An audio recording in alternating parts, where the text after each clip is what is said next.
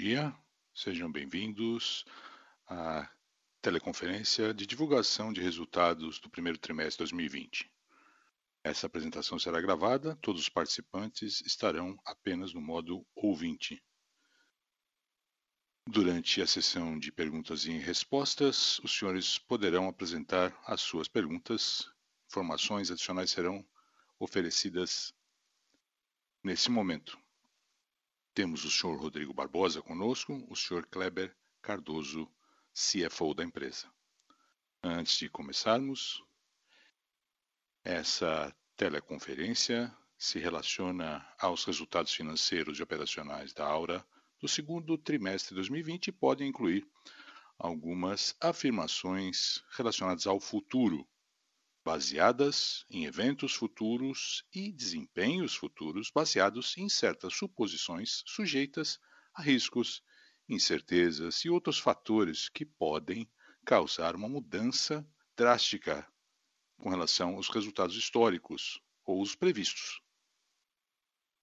Essas informações futuras são embasadas nas informações disponíveis hoje, com base planos, crenças, estimativas, projeções, expectativas, opiniões, opiniões e suposições da gestão da empresa hoje. Se, no futuro, essas informações não se materializarem, a, a empresa não pode ser é, responsabilizada. Quaisquer diferenças materiais, exceto aquelas que são exigidas por lei. Além disso, durante a conferência, talvez haja referência a algumas medidas financeiras não IFRS, incluindo referências a ajustes de EBITDA e custos de caixa, que não têm um padrão direto com o IFRS e, portanto, não podem ser comparados com outras medidas semelhantes apresentadas por outras empresas. Para mais informações sobre essas suposições futuras e outras medidas financeiras não FRS, incluindo a reconciliação de tais medidas com as medidas FRS, por favor, eh, usem como referência a nossa análise da gestão da empresa. Passo a palavra para o senhor Barbosa agora. Eu tenho a palavra, por gentileza. Muito obrigado. Bom dia a todos, analistas, investidores. Vamos apresentar os resultados do segundo TRI que foram divulgados ontem. Gostaria de convidá-los a todos para participarem do nosso Dia do Investidor no dia 20 de agosto. Vamos oferecer mais informações nos próximos dias e convido a todos para conhecerem nossas operações, estratégias e projetos futuros. Hoje o foco vai ser nos resultados do trimestre. Antes de começar, eu acho importante falar que essa semana o ouro bateu a barreira dos 2 mil dólares por onça e esperamos que esse número cresça ainda mais. Como observamos a deterioração econômica rápida, a nossa missão é produzir o máximo para oferecer o metal para que haja proteção dessas incertezas econômicas à nossa frente. Passando agora para o slide número 3, eu quero reforçar nossa visão e valores. Já compartilhei esses conceitos com diversos investidores. Queremos ser uma das empresas mais confiáveis, responsáveis, respeitadas e focada em resultados. As nossas decisões são embasadas nesses conceitos.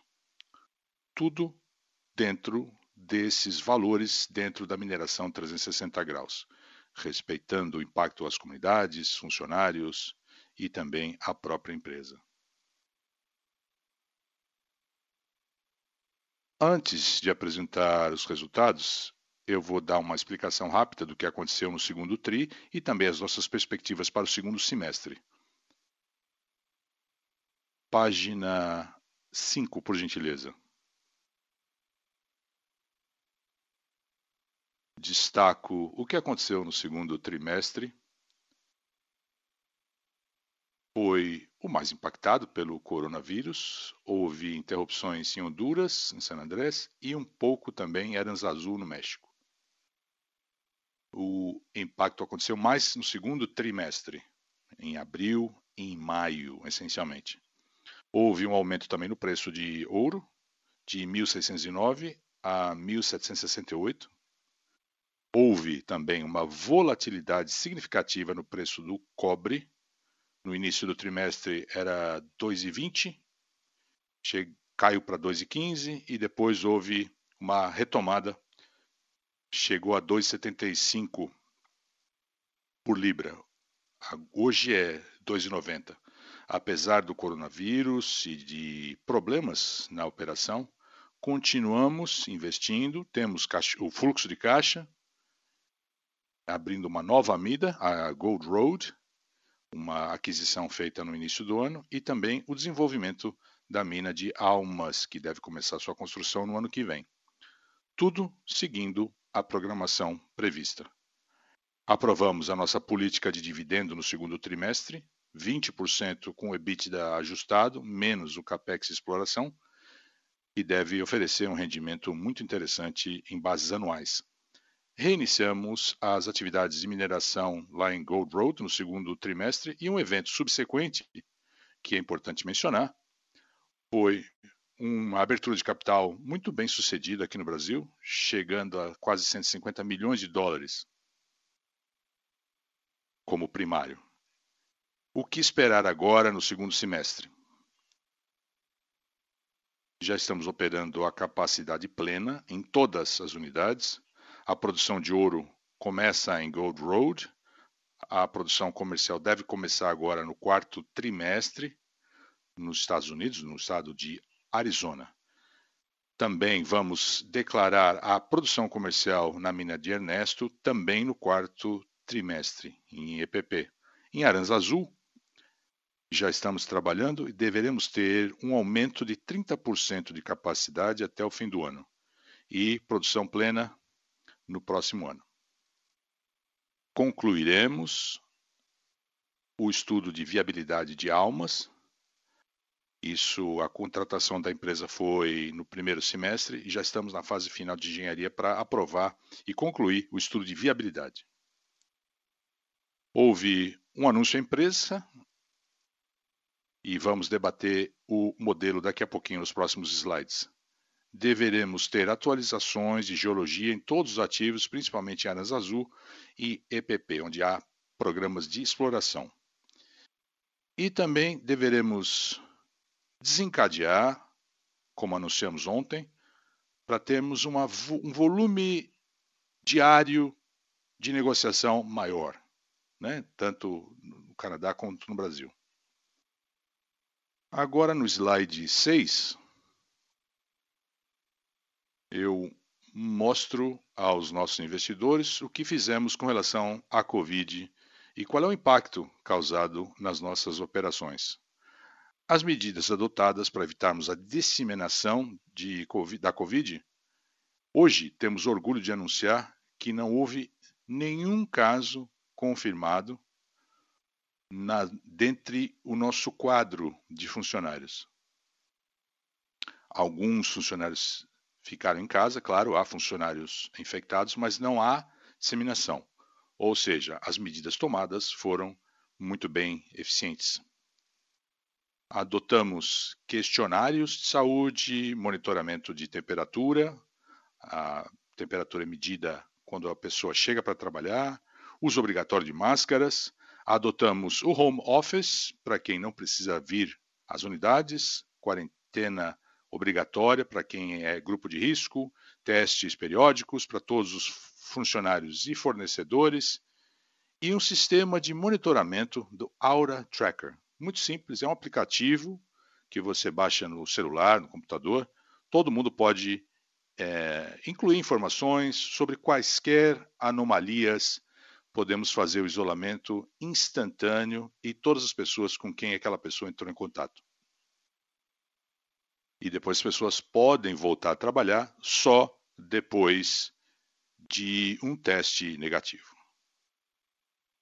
Fizemos também um trabalho muito bom para ajudar as comunidades onde operamos. Doamos alimentos para mais de 4.300 famílias, mais de 9.500 máscaras, luvas, doação de remédios, testes da Covid e álcool gel também para as clínicas. E também contratamos funcionários da área médica para dar apoio a essas clínicas durante a pandemia. Passando agora para o slide 7, eu passo depois a palavra para o Kleber para ele falar sobre o impacto financeiro. Aqui a produção. Comparando os dois primeiros trimestres, apesar da paralisação de operações em Honduras, houve uma perda ali só de 7% da produção de ouro no segundo tri, principalmente por conta da mina em San Andrés, em Honduras. Na mina no Brasil, em EPP, houve um aumento da atividade de mineração, uma atividade essencial, então não houve a prejuízo por conta do lockdown. E o índice é menor por conta da melhoria de processos produtivos, aumentamos a produção. E devemos aumentar a produção ainda mais nos terceiro, no terceiro e quarto trimestres. Em Anas Azul, apesar da Covid, houve também um estoque intermediário que foi usado para produção, 13,8, equivalente a mil onças de ouro, e 14,7 no segundo TRI, e devemos crescer nos próximos dois trimestres também. Agora no slide 8, comparamos o custo de caixa por, pelo equivalente em onças, vemos uma queda no custo de caixa em todas as operações. No primeiro TRI, 1.060 dólares por onça em San Andrés e Honduras, chegando a 900, 900 dólares por conta do, do ciclo de lixiviação. Produzimos o, o ouro que estava já armazenado apesar de termos interrompido as operações, a produção de ouro continuou ininterrupta.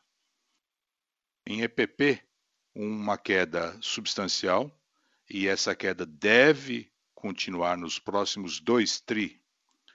E essa queda vem de duas variáveis. Uma, aumentamos a produção e eficiência, e depois já vemos o impacto da desvalorização cambial né, do real causando o custo, uma diminuição de custo em dólares. Em Aras Azul, o custo caiu de 1.051 para 860, também o resultado de uma maior produção e também a desvalorização do peso mexicano por conta da Covid. E deveremos esperar uma queda também nos próximos dois trimestres, à medida que a produção for crescendo. Passando então agora para o slide 9, damos orientação ao mercado sobre a gama de produção e também o custo de caixa no segundo semestre e para o ano inteiro, 2020. Como podemos ver à esquerda, no primeiro semestre produzimos 178 mil onças e no segundo semestre a produção deve ficar entre 118 e 138 mil ou seja, uma produção substancialmente maior em relação aos 106 produzidos no, no primeiro semestre, por conta que não haverá Covid, não haverá suspensão das operações e também um aumento de operação no Brasil, no México e em Honduras, com um índice maior, uma recuperação maior, apesar da Covid, no ano, no segundo semestre, teremos um recorde de produção entre 196 a 216 mil onças principalmente no segundo semestre. Vemos aí a capacidade da Aura de produzir uma, um volume muito grande de ouro em bases anuais. Com relação ao custo de caixa, no primeiro TRI, 1.076, numa base consolidada, são dólares por onça, 858 no segundo TRI, também numa base consolidada, são mil dólares por onça, e as projeções para o ano, no segundo semestre, deveremos ficar entre 681 até 884. Continuemos a diminuir o custo de caixa por onça ao longo do segundo semestre. Uma atualização rápida, projetos importantes que estamos investindo esse ano, publicados ou anunciados recentemente. A Gold Road, a aquisição foi no início do ano, uma mina que historicamente produz 2 milhões de onças. A produção comercial deve ser anunciada até o, fi, até o quarto TRI. O custo de caixa vai ficar entre 700 e 900 dólares por onça. Em almas, atualizando os dados financeiros, e o preço do ouro na época ficava entre 1.500 e 1.800, e o câmbio, que era R$ 5,00 por dólar, entre 5 e 5,50. Podemos ver que em 13 anos de vida de mina, pré-impostos temos o NPV entre 220 e 240 e pré-impostos, a taxa de retorno de 115% por ano ao longo de 13 anos, com o preço do ouro a 1.800, ou seja, com o aumento do preço do ouro, esse projeto vai oferecer uma taxa de retorno interno maior ainda. E a construção, teremos os estudos de viabilidade publicados ao longo do segundo semestre para podermos dar início à construção no início do próximo ano, já no primeiro TRI. Muito bem. Agora no slide 11, e antes de passar a palavra ao Kleber, eu destaco aqui um IPO muito bem sucedido, realizado aqui no Brasil, 150 milhões de dólares. Agora estamos listados lá em Toronto e também na B3. Primeiro produtor de ouro, primeira mineradora a ser listada aqui no Brasil. O preço foi definido no dia 2 de julho, ainda não incluindo a emissão verde que deve acontecer em breve. Agradeço a todos pela participação e eu passo a palavra então ao Kleber para ele falar sobre os resultados financeiros. Volto para a sessão de perguntas e respostas. Obrigado, Rodrigo. Bom dia a todos. Muito obrigado pela presença. Agora, no slide 13, temos um resumo dos principais KPIs financeiros. No canto superior esquerdo, temos aí o lucro líquido, a receita líquida, perdão. Temos aí um aumento de 21% em relação e para o ano, seis meses né, do ano, houve um aumento aí de 26% na receita líquida. Chegamos a 110 milhões por conta não só de um preço mais alto do ouro, mas também por conta do aumento da produção que o Rodrigo acabou de descrever. Esse aumento na receita líquida e também por conta da redução do custo de caixa. Temos o EBITDA maior, um aumento aí significativo no segundo trimestre no EBITDA ajustado em relação a 2019. 19 milhões de dólares e 25 nos primeiros seis meses deste ano. Ah, o lucro líquido, então, depois de um prejuízo de 18 milhões no primeiro TRI, por conta de itens não operacionais, por conta da desvalorização do real e do peso mexicano, no segundo trimestre temos um lucro de 4 milhões de dólares, apesar de prejuízos de 7,5 milhões de dólares de derivados, derivativos, perdão, por conta das proteções de ouro, cobre e também por conta da desvalorização cambial. Dívida líquida, houve um pequeno aumento nos dois primeiros trimestres do ano, apesar do aumento de produção e o investimento contínuo em projetos de extensão, como lá o projeto em Ernesto, a EPP, no Brasil, e lá em Gold Road, no estado do Arizona.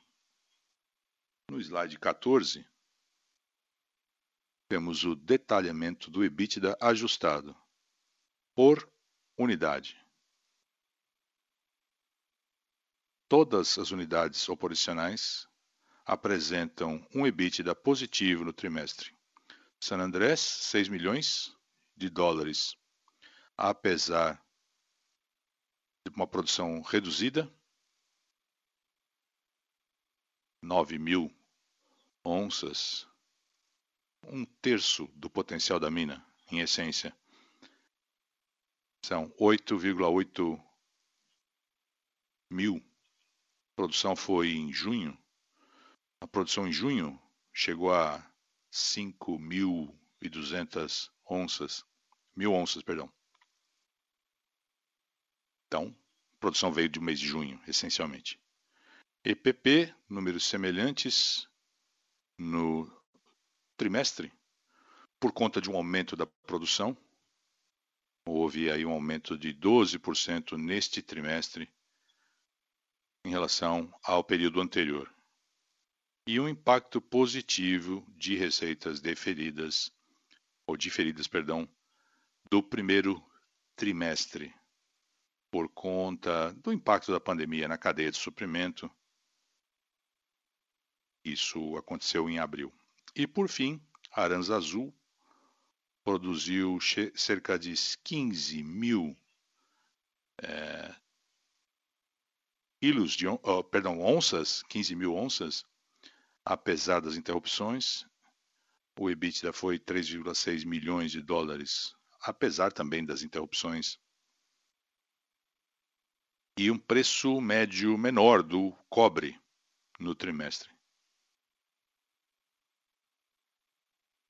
2,46 por libra. E agora o preço está chegando a 2,90, quase isso. Agora no slide 15, temos aí a comparação do EBIT ajustado e, a, e o lucro líquido. 19 milhões. Depois amortização 5,3. Juros com a dívida 1,7 e Perdas não recorrentes chegando a 7,5. Foi a principal despesa do mês. o lucro líquido, então, chegou a 4 milhões de dólares no final do trimestre. No slide 16, há mais detalhes sobre os prejuízos realizados e não realizados por conta dos derivativos os derivativos de ouro, prejuízo é de 3 milhões de dólares. Houve um aumento de 17% no ouro entre 31 de dezembro e 30 de junho de 2020. Câmbio 2,9 por conta de uma valorização do real. E, por fim, 1,7 milhão de dólares. Como o Rodrigo explicou, o preço do cobre apresentou uma volatilidade, muito grande. Chegando aí no nível mais alto é, no final do trimestre, um aumento aí de 26% em relação ao início do trimestre. A posição aí pendente de junho, 30 de junho, ouro cobre e moeda temos entre um mês e 2,3 meses de produção. Então, entre 1 e 2,3 meses de cobertura de produção. Levando em conta os resultados do primeiro semestre do ano. Agora, no slide 17, temos aí um resumo da mudança da dívida líquida para o trimestre. Houve aí uma pequena mudança no EBITDA ajustado, um potencial menor por conta do da Covid-19, são 19 milhões de dólares ali. Despesas de capital também, 10,8. E os principais itens de CAPEX, investimentos na mina de Ernesto, EPP, e também lá em, na Gold Road as duas minas que devem iniciar sua produção antes do final do ano.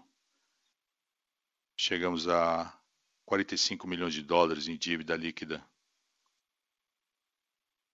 Essa é a referência que temos do lado direito. O que a empresa recebeu em 7 de julho por conta do caixa recebido aí chegou a 47,9 milhões de dólares com relação aos subscritores, advindo aí da IPO. Agradeço a todos pela atenção e passamos agora à sessão de perguntas. Muito obrigado. Muito bem, vamos dar início à sessão de perguntas. Se houver alguma dúvida, coloque no campo específico na tela do webscreen. Se a pergunta já foi respondida, exclua da lista. Por gentileza, aguardem até que as perguntas são contabilizadas.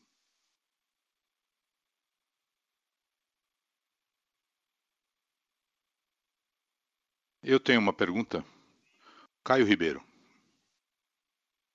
A pergunta é com relação ao projeto do Gold Road. Você poderia falar um pouco da expectativa de converter mais recursos em reservas? Alguma avaliação preliminar? Qual é a produção que pode ser convertida em reservas? E segunda pergunta, em Aranzazu. O senhor pode falar um pouquinho mais sobre o custo de caixa por onça, por equivalente onça? Espera, deixa eu, deixa eu terminar de ler qual deve ser esse valor em 2021, depois de a expansão de 30% for concluída. Daremos mais detalhes sobre esses números no dia do investidor. Estamos realizando um programa de exploração ainda em Gold Road para ou converter um terço em reservas, mas também para termos uma noção maior o projeto segue o seu curso esperado e esperamos converter um terço em reservas já no início do ano que vem. E temos também mais informações sobre o projeto. Ainda não divulgamos expectativas sobre o percentual de recursos que deverão ser convertidos, mas o mercado será informado né, ao longo do segundo semestre. A segunda pergunta é sobre Aranzazu.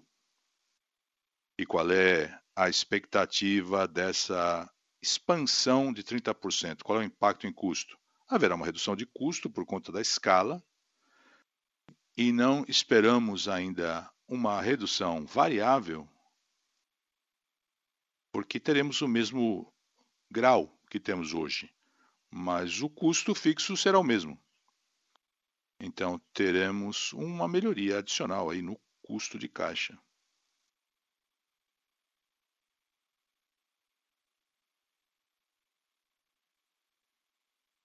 Recebi também mais uma pergunta do Richard. Vocês darão atualizações sobre exploração e resultados reais? Sim, constantemente publicaremos os resultados como eu disse, O foco é na EPP também em Bananal, Aranzazu e Gold Road. Atualizaremos o mercado assim que novas informações vierem das explorações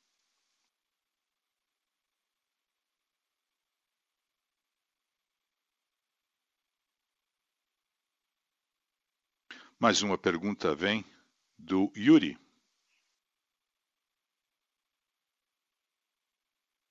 Teremos uma melhora também no EPP? Teremos uma atualização da sequência da mineração? Essa taxa de exploração varia dependendo da sequência de mineração que adotarmos. Temos algumas minas dentro da EPP Dependendo da sequência de mineração, japonês, Moser, Ernesto, podemos variar essa razão de exploração. Em 20 de agosto, no dia Aura, daremos mais informações sobre a sequência que vai ser adotada ao longo do segundo semestre.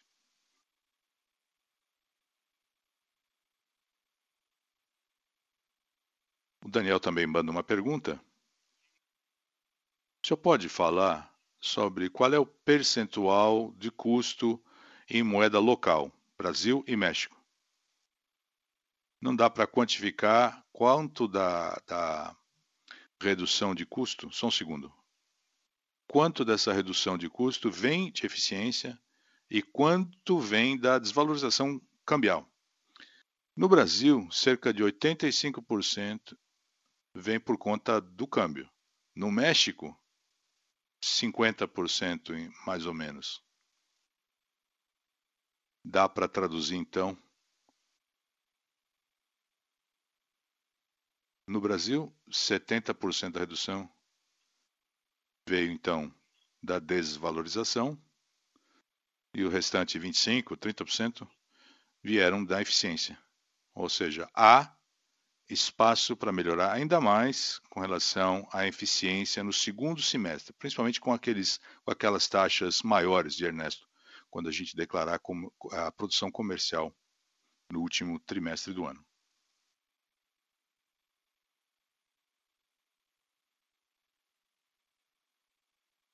Mais uma pergunta? Com relação ao nível do preço de ouro mais alto, Vamos mudar a nossa política de hedging? Esses hedgings já são bem no curto prazo, como o Kleber disse. O máximo aí são dois meses e meio de produção, né, de, de, de proteção de hedging. À medida que o preço do ouro aumenta, vamos reduzir um pouco essa proteção. Quando você aumenta a produção, como lá em Gold Road, é importante ter um pouquinho de hedging também para termos um fluxo de caixa bastante previsível. Deveremos esperar um pouco de hedging também nos próximos dois trimestres.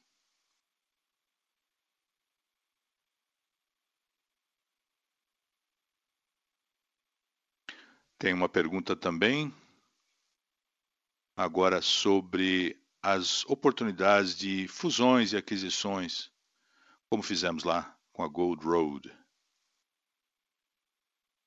Estamos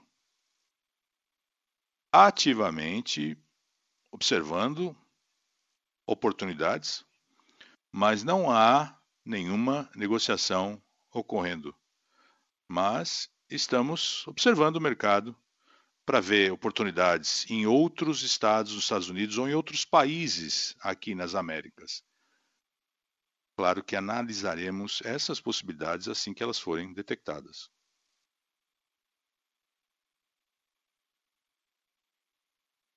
Mais uma pergunta chega. Como essa estratégia de compra e fusões e aquisições nesse patamar de preço do ouro?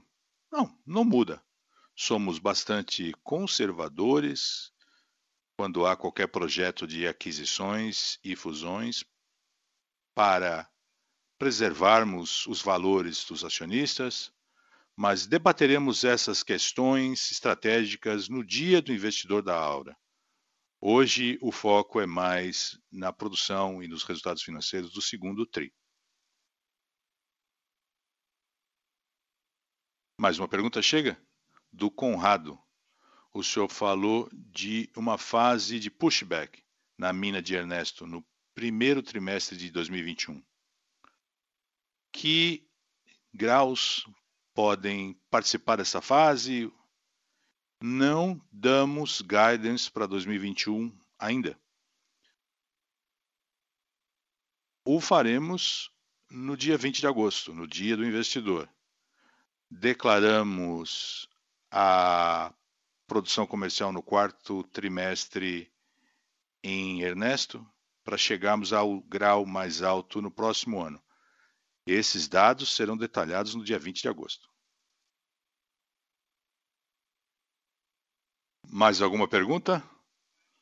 Caso não haja mais perguntas, eu agradeço a todos pela participação dessa teleconferência de divulgação de resultados. Sintam-se à vontade para enviar feedbacks para melhorarmos essa nossa reunião, podem entrar em contato com o Gabriel.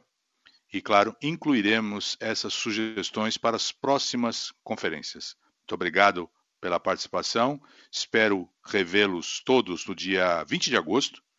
São conversas bastante interessantes que teremos nesse dia. Muito obrigado a todos. Obrigado. Concluímos a nossa teleconferência. Tenham todos um bom dia.